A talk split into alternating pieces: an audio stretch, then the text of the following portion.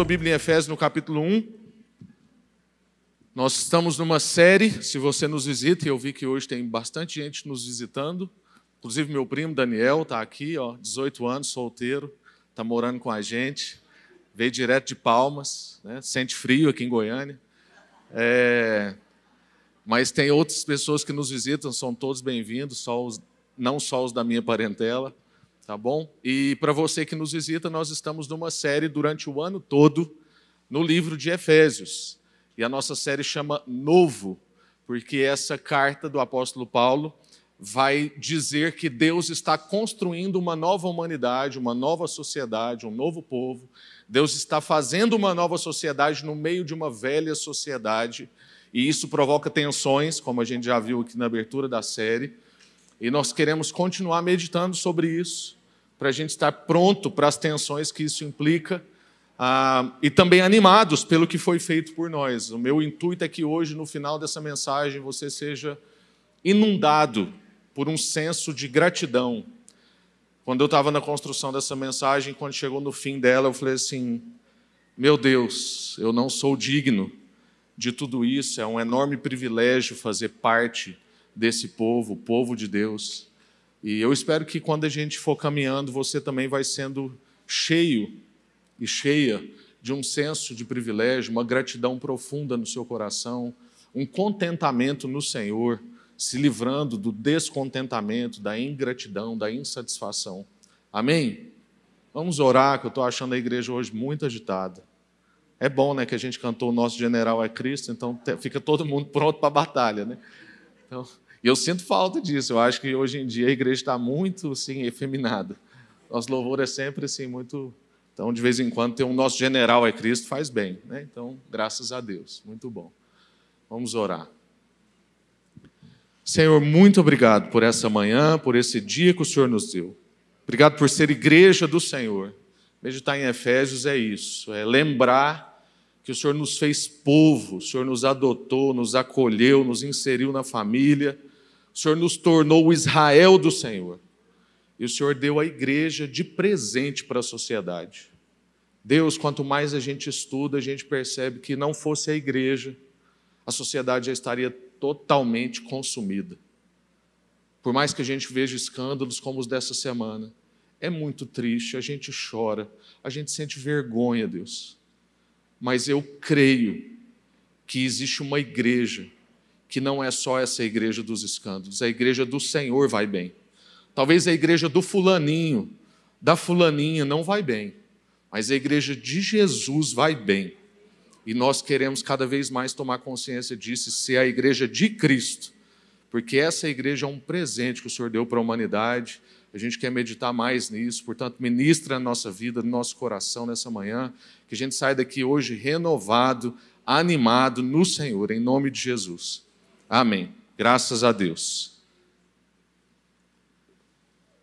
Tem duas versões de texto aí na projeção. Nós vamos ler primeiro a que a gente já tem lido, que é na versão NVT, tirando mensagem do Pedro da semana passada, que ele fazia questão de mencionar o tio dele do interior, que chamava Beneplasto, o famoso tio Bené, e aí ele deu em outra versão, mas hoje a gente continua na versão NVT, a palavra do Senhor diz no verso 11 e verso 12, Efésios capítulo 1, verso 11 e verso 12. Além disso, então ele está continuando o raciocínio, lembrando que o Pedro compartilhou com a gente na semana passada sobre a revelação do mistério.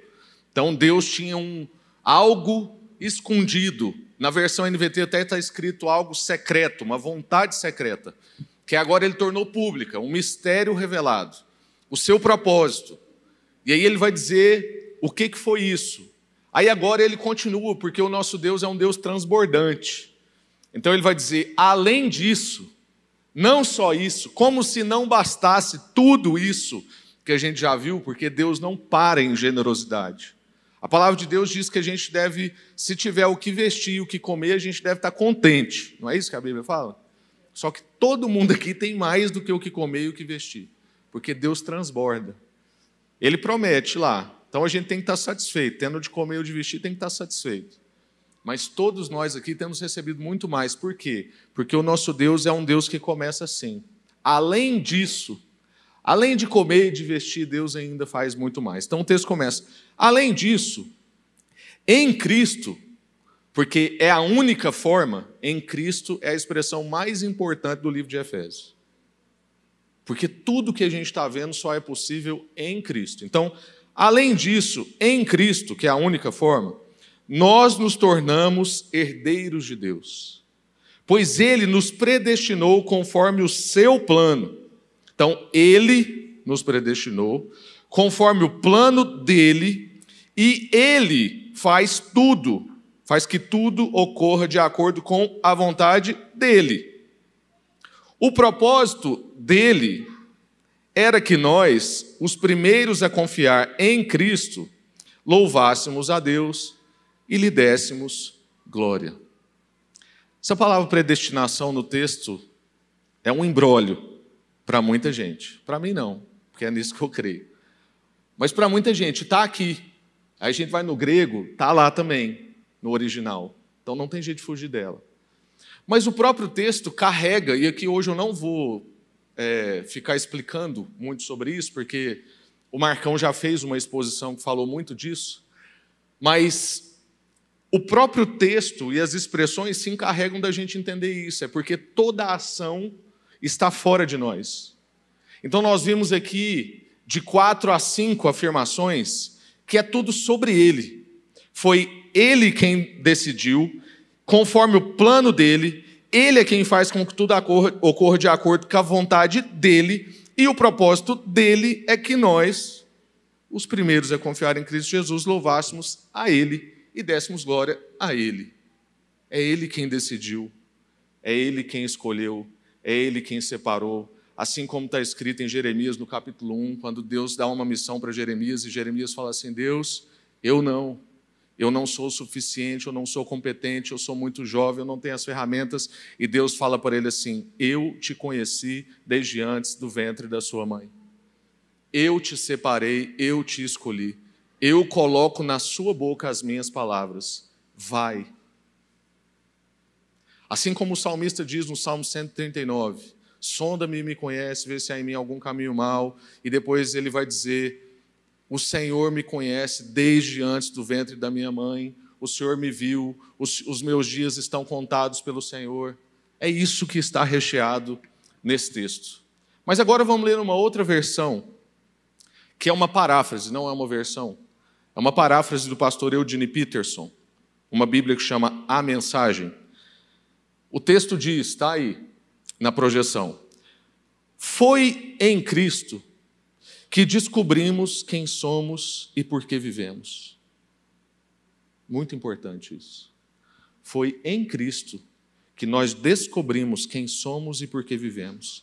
Muito antes da gente ouvir falar de Cristo ou de depositarmos a nossa esperança nele, ele já pensava em nós. E tinha planos para nos dar uma vida gloriosa que parte do propósito geral que Ele está executando em tudo e em todos. Amém. Onde você tem buscado descobrir quem você é e por que você vive? Onde você tem tentado descobrir quem você é e por que você vive? Domingo passado, o Pedro compartilhou sobre isso com a gente. Se a gente pensa sobre sentido da vida, sobre significado, por que, que eu estou aqui, por que, que eu vim, para onde que eu estou indo? Hoje em dia, raras pessoas fazem essa pergunta. Mas quando faz, onde você tenta descobrir quem você é e por que você vive? Com quem você faz isso? As nossas buscas por descobrir quem somos e para onde estamos indo, por que vivemos, elas têm sido buscas justas. Nós temos nos empenhado em conhecer a Deus e a Sua vontade, assim como a gente se empenha em responder aos nossos impulsos, aos nossos desejos ou às ofertas culturais. Eu, por exemplo, sei de Bíblia o quanto eu sei de cultura. Eu fui olhar essa semana o Trend Topics da semana, né, que são os assuntos mais comentados, os principais comentários do Twitter e do mundo. É só BBB e o baterista do Foo Fighters. Que grande perca, inclusive, era um tremendo baterista. Mas, e aí, eu sei disso, e eu estou sabendo da palavra de Deus.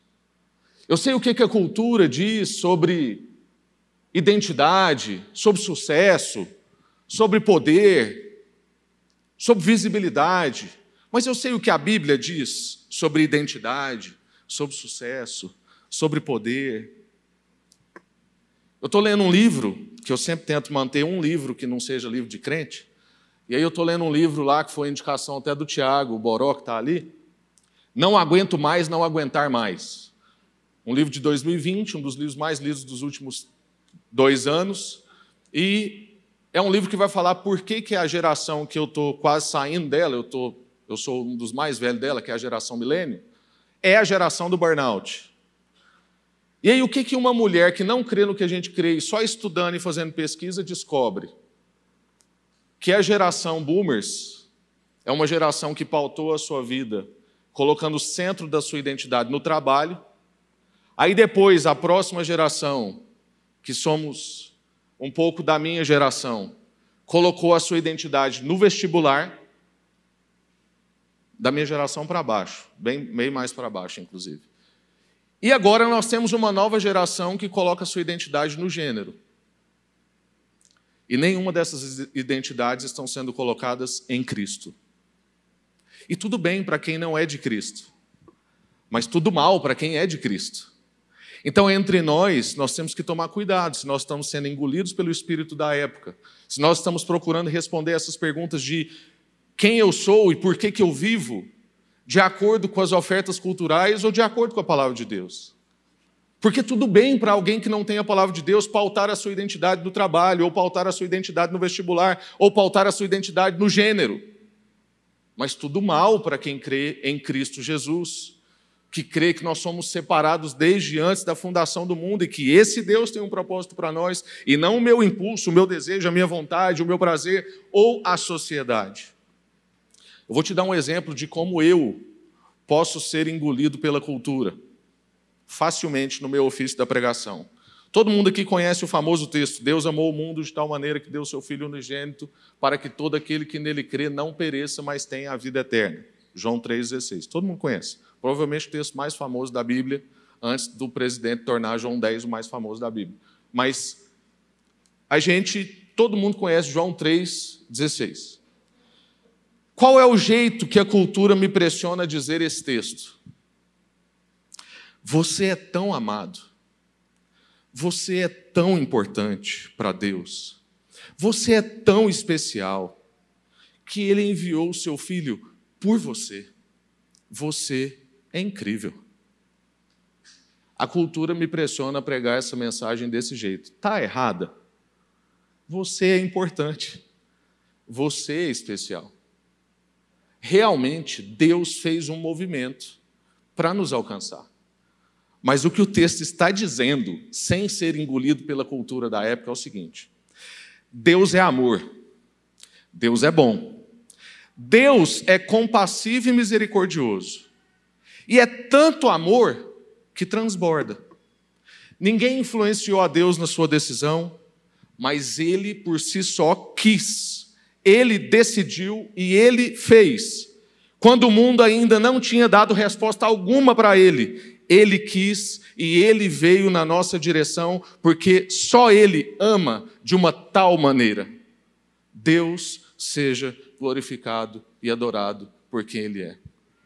Essa é a mensagem desse texto. Tem tudo a ver com Ele, não tem tudo a ver com a gente. Tem tudo a ver com Ele. E a gente, sem tomar, às vezes, cuidado, vai mexendo no centro da nossa identidade. Então nós não somos o centro de nós mesmos, nós não vamos descobrir o significado e o sentido da nossa vida a partir de nós mesmos. É em Cristo que nós vamos descobrir quem somos e por que vivemos. E a nossa sociedade pós-moderna ressalta o egoísmo humano, centrado em si, confiando na sua própria vontade, quer tudo para a sua própria glória. Tem gente que às vezes lê os textos bíblicos e acha que quase que Deus é carente, porque a gente olha com os nossos olhos e não com os olhos espirituais. Então, quando a gente vê que Deus está fazendo tudo para a sua própria glória, a gente fala, poxa, mas que Deus carente, que Deus insaciável. Não, é porque isso é a única coisa que um Deus pode ter como resultado. Não tem como ele ter outra coisa. Na verdade, a gente acha isso porque todos nós queríamos ser deuses e a gente não é. E aí a gente quer glória para nós, e no fundo a gente sabe que isso é egoísmo, egocentrismo e que é crise de identidade. Aí a gente acha que porque é crise para nós, é crise para Deus. Não, é porque um Deus que criou tudo, fez tudo, tudo é da vontade dele, então toda a glória tem que voltar para ele, é automático. Não é porque ele quer ficar lá naquela louvação, é porque não tem outro jeito. Então nós não vamos encontrar identidade desse jeito, apesar da cultura querer isso. Quando a gente olha, por exemplo, para a guerra da Rússia e da Ucrânia, quando a gente olha, por exemplo, o nosso sistema político, é, é nessa base que os sistemas funcionam na base do egoísmo, na base do, da centralização, na base do poder para mim, na base da exaltação minha. Então está lá alguém que quer um lugar para ele, quer crescer domínio, e para isso ele põe o mundo em perigo. Outro dia, acho que semana retrasada, estava conversando com uma pessoa, e no meio da conversa ela falou assim: Não, mas Fulano né, faz o que dá na cabeça dele. É ele, ele tem que arcar né, com as consequências dele. Ele decide o que ele tem que fazer. Eu falei assim: negativo. O Putin quis fazer o que ele quer, do jeito que ele quer, da cabeça dele, e todo mundo está pagando. Não existe esse mundo que você acha que você criou, que ah, sou eu, eu decido, eu faço, eu quero, eu dou conta da minha vida. Não, a sua vida está afetando todo mundo. Então, no mundo é assim. Mas a nova sociedade tem novos valores e novos ideais. Porque o povo de Deus é propriedade dele, vive pela vontade dele e para a glória dele. Amém. Então vamos para o nosso texto e ver três percepções que esse texto mostra. São três perguntas que nós queremos responder aqui hoje, depois desse tanto que eu já fiz. Mas três perguntas que o texto nos dá. Nós queremos perceber o que, por quê e para quê. O texto vai revelar um o que. O que nós somos?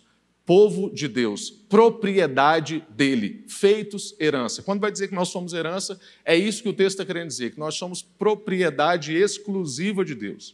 Ele tem posse sobre nós. Então, esse é o que. Depois a gente vai ver então o como. Tá bom, nós fomos feito povo de Deus, propriedade de Deus, mas que jeito?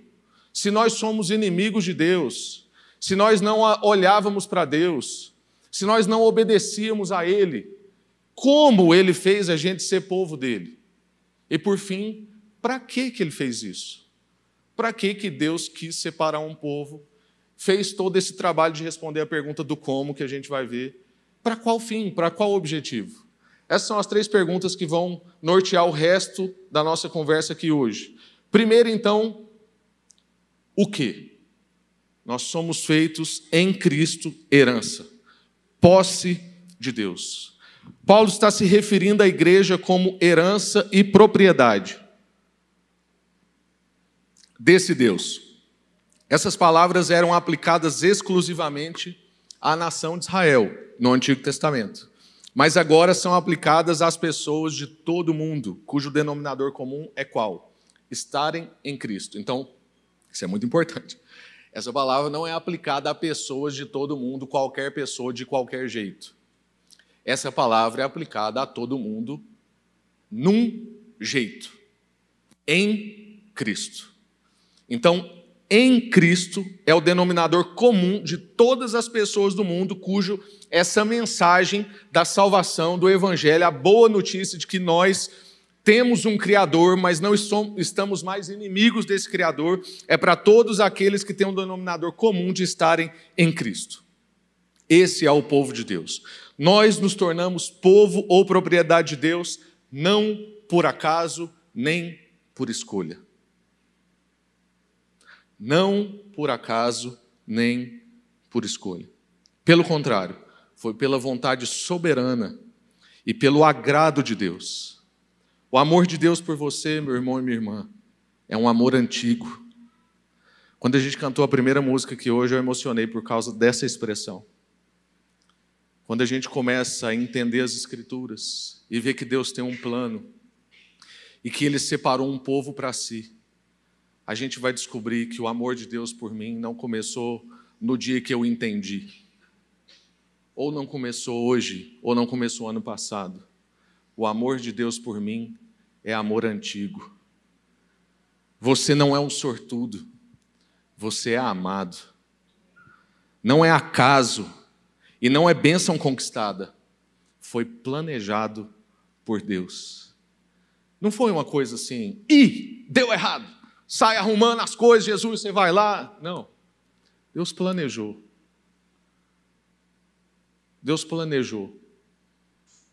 E nós, todos que fomos encontrados por Cristo e aqueles que estão sendo encontrados hoje através dessa mensagem, você foi amado por Deus muito antigamente.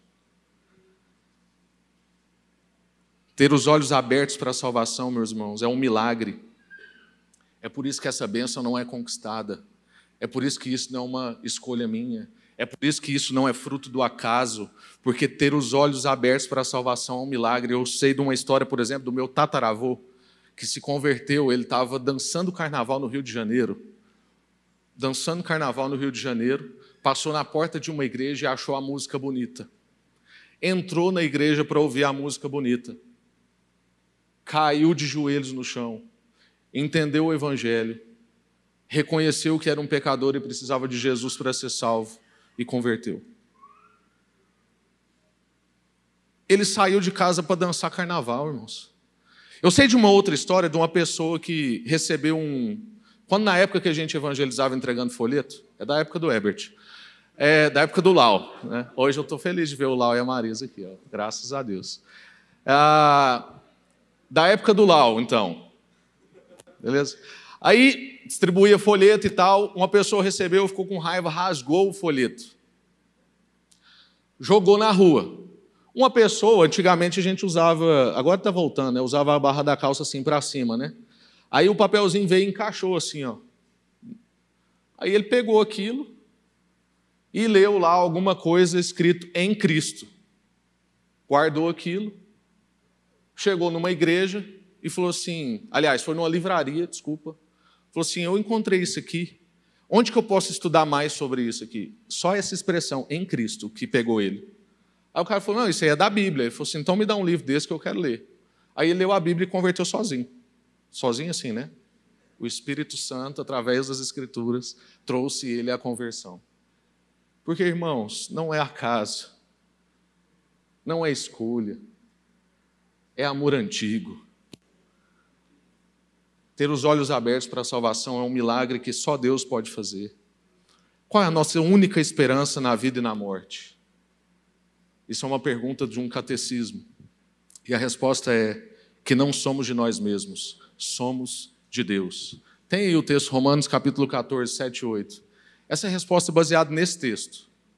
Isso tem que estar na nossa convicção, pois não vivemos nem morremos para nós mesmos. Se vivemos, é para a honra do Senhor, e se morremos, é para honrar ao Senhor. Portanto, quer vivamos, quer morramos, pertencemos ao Senhor. Aqui não dá margem, por exemplo, para a gente achar que a vida é nossa, a regra é nossa, a gente faz do jeito que a gente quiser. Fui convidado para pregar no acampamento no carnaval. O tema do acampamento, eu falei assim: quando o tema é polêmico, a gente tem que a, negociar aí, né? Porque o tema do acampamento era Meu Corpo, Tuas Regras. Na semana que estourou a conversa lá da Colômbia. Aí eu falei, ó, vai inflacionar mais ainda, porque caiu na semana tal, não estava previsto. Brincadeira, tá, irmãos? Não cobre para pregar. É, aí, mas nessa eu deveria. Porque tinha uma noite lá que não me avisaram, que era uma noite só de perguntas e respostas livre. Eu falei, olha, eu sou bom em responder não sei, tá bom? Mas enfim, eu, aí, baseado nesse texto e baseado nessa resposta, qual a nossa única esperança na vida e na morte? Que não somos de nós mesmos, somos de Deus. Então, até essa expressão não cabe: meu corpo, tuas regras. Teu corpo, tuas regras. Deus quem me fez. Ele me formou desde antes do ventre da minha mãe. Ele viu o meu crescimento na barriga da minha mãe. Ele me encontrou numa data específica que só ele tinha marcado e eu não sabia. É por isso que o fato de Deus ter decidido isso não exclui o fato de eu ter que pregar o Evangelho. Porque aquele que decidiu os fins também estabelece os meios, e Deus escolheu que as pessoas vão ter arrependimento segundo a mensagem do Evangelho. Então eu não sei quem são esses que Deus escolheu, e por isso a gente prega para todos. Em alguns a semente cai. Jesus falou sobre isso, numa proporção ruim, inclusive, de 4 para 1. A gente às vezes quer ter proporções melhores que a de Jesus. Jesus falou com 10 leprosos, só um voltou, curou 10 leprosos. Só um voltou. Jesus falou na parábola da semente que de quatro, uma dá fruto, uma cresce e dá fruto. Mas a gente não pode parar de lançar semente. Não somos de nós mesmos, somos de Deus. O plano é dele, a vontade é dele, a criação é dele, a redenção é dele.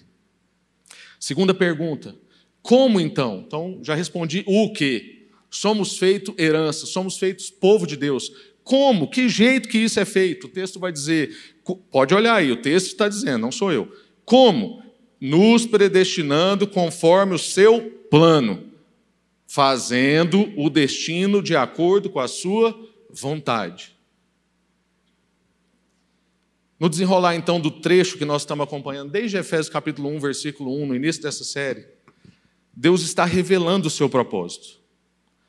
Agora ele começa a desdobrar esse propósito. Como é que esse propósito vai se desdobrando? E nós estamos falando aqui então de algo, algo sublime, algo que não para, é um desenrolar, é, é uma linha que só Deus sabe que dia que ela tem fim. E isso está com um desdobramento. Continua se desdobrando. A gente pode, por exemplo, ficar preocupado, conversando sobre política, sobre guerra, sobre poder, sobre notícias da mídia. Mas o que esse texto vai cativando a gente aqui tem algo além, algo que é muito mais sublime, independente do que acontecer no mundo. Aqui nós estamos olhando para algo muito mais grandioso, algo divino, algo definitivo. Isso não quer dizer que, lógico, porque todos nós somos afetados por isso, como eu disse anteriormente, isso não quer dizer que os acontecimentos do mundo não são importantes. Isso não quer dizer que eu tenho que ser indiferente ao sofrimento das pessoas, à corrupção na política, à guerra mundial. Eu não, isso não, é sobre isso que eu estou dizendo. Não é que isso não importa, é que isso não deve nos afetar numa proporção comparado com o que as escrituras estão trazendo. Então, nós cristãos temos que tomar cuidado, porque a gente está ficando desproporcional. Nós estamos ficando desesperados como quem não tem esperança que, que Paulo vai dizer na carta aos Tessalonicenses sobre aqueles que já dormem, aqueles que morreram?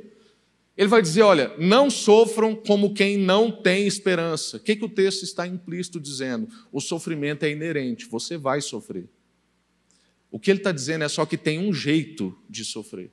Não pode ser como quem não tem esperança a gente não pode ficar desesperado como os demais, porque nós estamos de posse de uma mensagem muito mais sublime, muito além. Nós conhecemos o fim definitivo.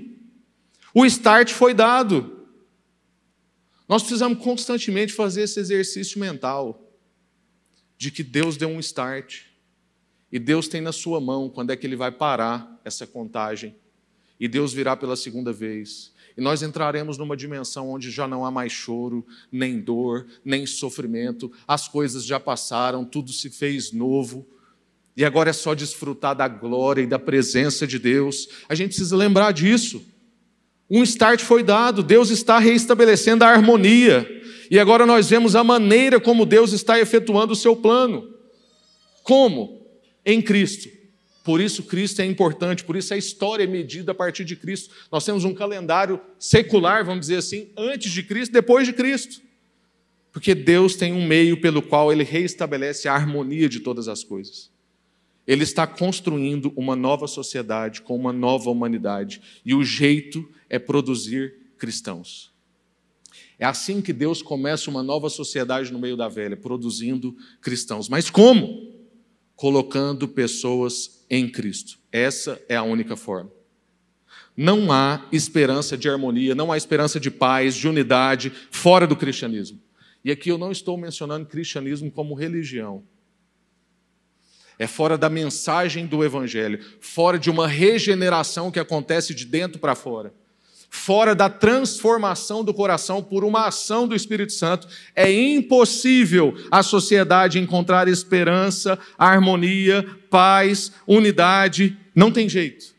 Nunca vai haver verdadeira unidade entre pessoas enquanto pessoas não forem cristãs. Nós precisamos ser transformados em cristãos.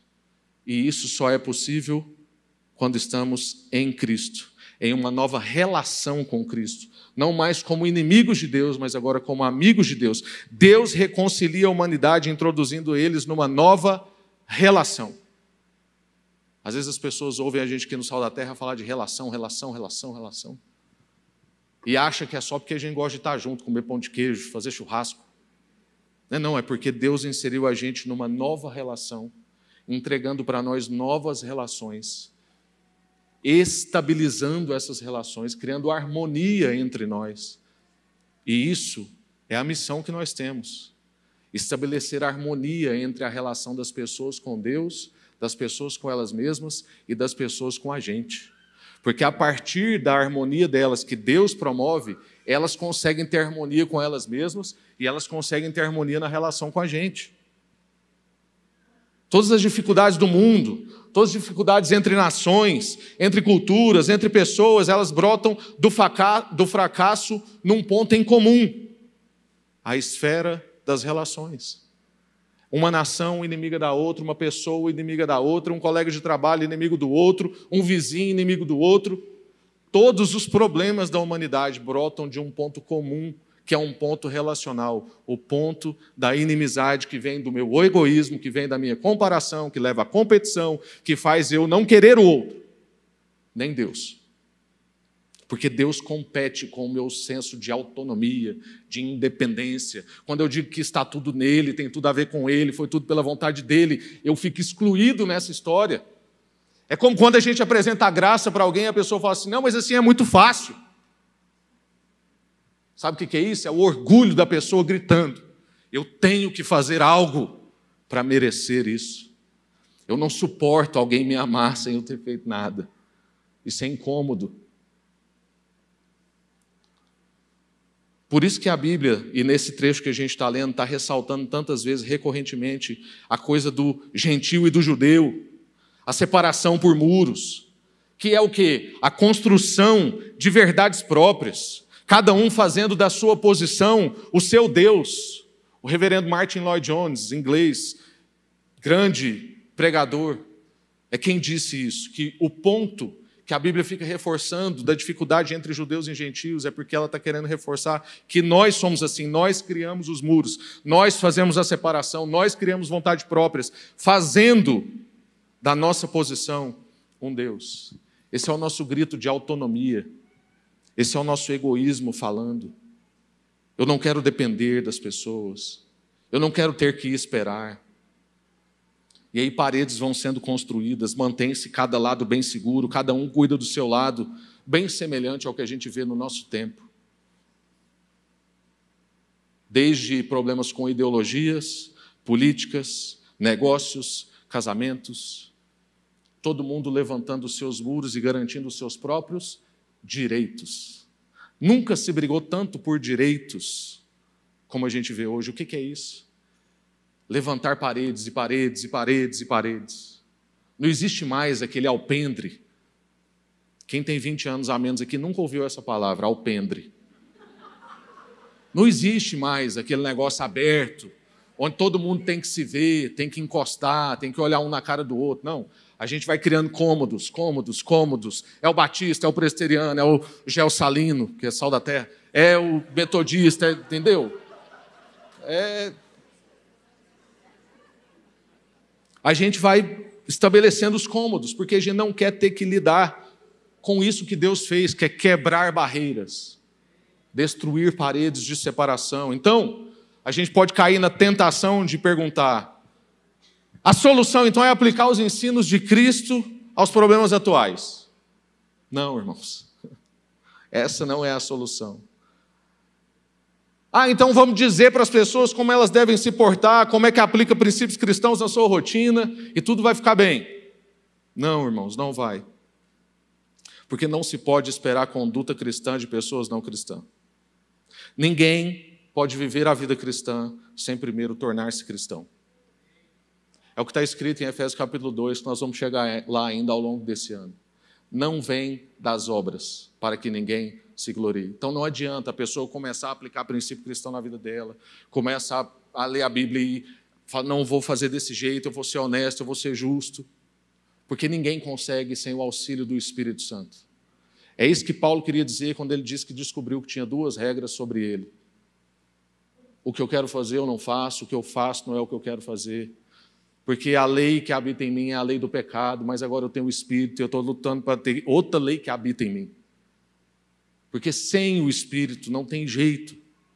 Não adianta simplesmente a gente querer aplicar princípios cristãos, colocar cristãos em posições estratégicas. Não estou dizendo que isso é proibido, mas é uma ilusão a gente achar que a sociedade melhora desse jeito. A sociedade melhora com a comunicação do Evangelho a pessoa responde à comunicação do Evangelho, é regenerada interiormente por uma ação espiritual que não tem ação humana que faça, e depois ela começa a fazer coisas que são contrárias à natureza natural dela, que é o viver no Espírito. É só assim que uma sociedade é transformada.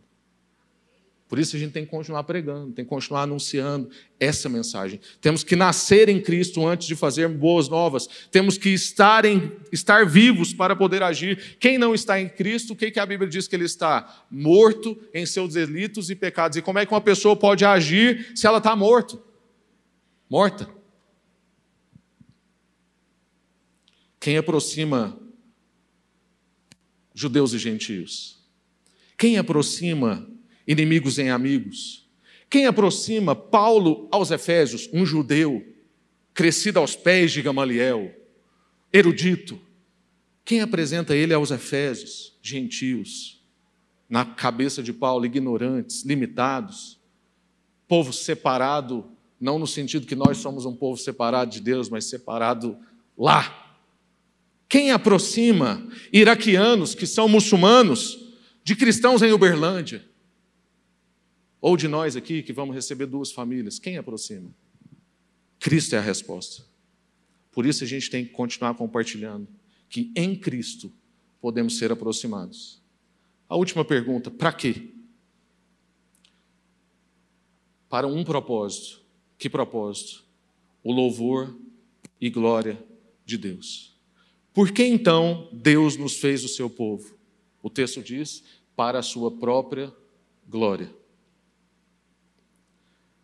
E viver para o louvor e para a glória da graça de Deus é adorá-lo na nossa rotina. É reconhecer o favor que vem dele. É reconhecer a nossa inaptidão, a nossa incompetência, é reconhecer o que Jesus disse sobre a primeira bem-aventurança: bem-aventurados os pobres em espírito. O que, que isso quer dizer? Alguém que reconhece a sua falência espiritual. Essa semana eu conversei com um irmão que pediu ajuda para ter uma caminhada mais próxima de Jesus, quer transformar a vida, está cansado de uma vida de pecado. E num ponto da conversa ele falou assim: Rafa, eu fali. Eu sinto que eu estou falido, eu não tenho força mais. Eu estou cansado dessa vida. Quais os dois textos que eu pude ler para ele? Bem-aventurados os pobres em espírito. Venham a mim todos os que estão cansados e sobrecarregados, e eu lhes darei descanso. Alguém que reconhece que precisa do Senhor, então o adora como resposta.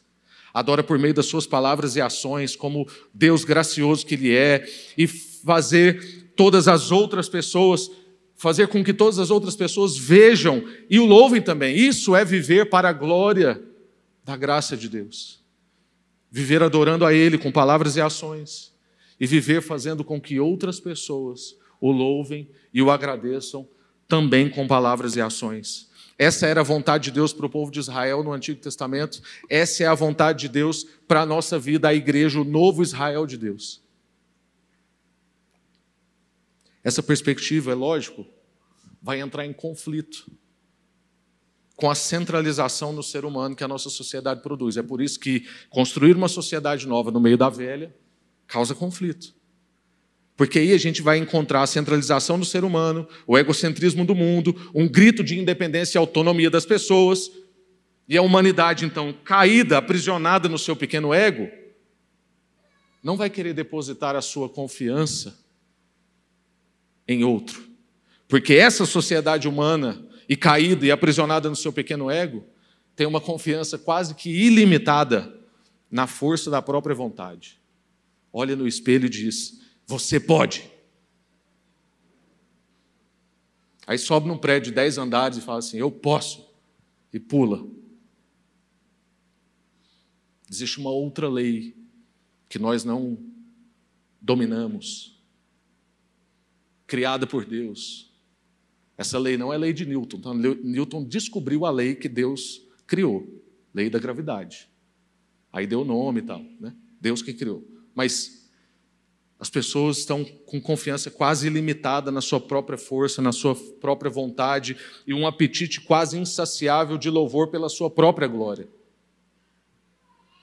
Quantos likes, quantos comentários, quantos amigos, quanta influência, quanto dinheiro, tudo isso diz sobre minha própria glória. Mas o povo de Deus é chamado a inverter essa lógica. A nova sociedade tem novos valores, novos ideais, pois o povo de Deus tem um novo proprietário, não é mais proprietário de si, esse proprietário é o próprio Deus. Então vivemos pela vontade dele e para a glória dele, porque a nossa única esperança na vida e na morte é que não somos de nós mesmos, somos de Deus.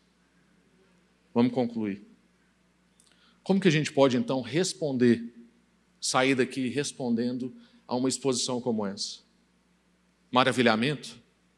Não sei quantos ficam como eu depois de ter estudado e tal, maravilhado com tudo isso. Descobri que o amor de Deus por mim é antigo. Descobri que eu não sou fruto de uma escolha que eu fiz ou do acaso, mas eu fui planejado. Maravilhamento, gratidão, senso de privilégio. Irmão, se, tem, se Deus tem um amor por nós que é antigo, se Ele nos escolheu para o que nós somos hoje, nele. Se eu fui planejado, se eu não sou um sortudo, mas eu sou um amado, isso tem que remover de mim medos e ansiedades. Não porque as coisas de fora não são importantes, mas é porque é desproporcional. Se eu sei que, eu, que, Deus tem um amor antigo por mim, que eu fui escolhido, que eu fui separado, que Deus me conhece desde antes do ventre da minha mãe, que Deus me colocou no lugar onde eu estou hoje, nele em Cristo, os meus medos e ansiedade têm que ter outro tamanho. Por isso que Paulo conseguia falar que as nossas leves e momentâneas tribulações não se comparam. Não se comparam. Você vai ser atribulado. Você vai sofrer. Você vai perder pessoas queridas, você vai ficar enfermo. O seu negócio vai passar por instabilidades, você provavelmente vai ficar desempregado alguma vez na sua vida. Alguém vai te trair, nós não somos melhores do que Jesus. Mas, irmãos, em comparação ao que foi feito por nós, ao que foi feito em nós, ao lugar em que nós somos colocados, inseridos, ao quanto nós somos amados, isso vai ficando de um outro tamanho. Se Deus é por nós, quem será contra nós? Tendo em vista essas revelações mais sublimes para o nosso destino, o que são as circunstâncias do momento presente em comparação. Eu espero que eu tenha conseguido conduzir você a uma gratidão profunda nessa reflexão. E quanto a você que está aqui nessa manhã, mesmo de longe, ou que está aqui presente, e que ainda não entendia que você pode fazer parte desse povo, que ainda não entendia que a partir da compreensão dessa mensagem, um reconhecimento da sua miséria e um clamor para que Deus te salve, você pode ser alcançado por esse Deus. Eu quero te dizer que provavelmente Deus te trouxe aqui hoje para ouvir essa mensagem, nessa ocasião, nesse horário, desse jeito. É hora de você responder a essa mensagem e aceitar a convocação que a palavra de Deus faz para você. Deus faz de você um inimigo em um amigo. Deus faz de você um solitário, alguém que vive em família. A vida só tem sentido se nós respondermos a essa proposta de Deus. Porque, como já disse o grande Santo Agostinho, nós somos feitos para Deus e o nosso coração só encontra paz e descanso quando descansa em Deus. Descansa em Deus, meu irmão. Você só encontra paz e descanso quando você encontra com esse Deus por meio de Cristo Jesus e o Espírito Santo de Deus habitando em você. Você só vai ter paz nesse dia, Não tarde esse dia. Eu quero orar com você. Quero te convidar a ficar de pé. Que eu falei bastante. E a tendência de você dormir na oração é grande. Mas para você também ter uma reverência diante do seu Deus, seu Pai, um espírito de gratidão, nós queremos orar. E se você quer tomar essa decisão por Jesus hoje, eu gostaria que no final você conversasse ou comigo, ou com o pastor André, ou com o Léo, ou com algum dos nossos presbíteros, o Neemias, o Ebert, e alguém mais que eu possa não ter visto, o Rildo. Então, procure um de nós. E se você não sabe quem é a gente, pergunta para alguém que sabe, a pessoa te encaminha até a gente. Nós queremos conversar com você, orar com você. Senhor, muito obrigado pela Sua palavra. Obrigado a Deus porque o Senhor nos fez povo do Senhor e foi o Senhor quem fez. O Senhor quem fez. É constrangedor, Deus. É constrangedor, Pai. Nós não fizemos nada, o Senhor fez tudo. Seu amor por nós é antigo. Nós não somos sortudos, nós somos amados. O Senhor nos inseriu em Cristo, numa nova dinâmica, está nos tornando um novo tipo de gente. Nós queremos ser essa nova sociedade no meio da velha, queremos, ó Deus, chocar a cultura com uma nova cultura a cultura do reino do Senhor. E nós queremos viver para a Sua glória, Deus. Capacita-nos a adorá-lo com palavras e ações no meio da nossa rotina. E livra-nos, ó Deus, do ressentimento de esperar comportamento cristão de quem não é cristão. Mas nós, ó Deus, assumimos a responsabilidade de continuar propagando essa mensagem. Hoje a gente sai daqui com o coração grato, com o coração cheio, porque fomos feitos povo do Senhor, sendo inseridos em Cristo para o louvor da Sua glória, e há um destino maravilhoso que nos espera, porque o Senhor estabeleceu isso desde antes da fundação do mundo. Antes do mundo existir, o Senhor já pensava em nós. Obrigado por isso, ó Deus. É um privilégio ser parte do seu povo. E nós queremos urgentemente proclamar isso para que outras pessoas que estão andando perdidas saibam que podem ser feitas povo do Senhor. Leve-nos, ó Deus, em missão nessa semana, compartilhando com pessoas, para que mais pessoas que o Senhor já separou possam ter um encontro com o Senhor e viver uma vida nova a partir de estarem em Cristo. Em nome de Jesus, em nome desse Cristo que a gente ora. Amém. Graças a Deus. Benção.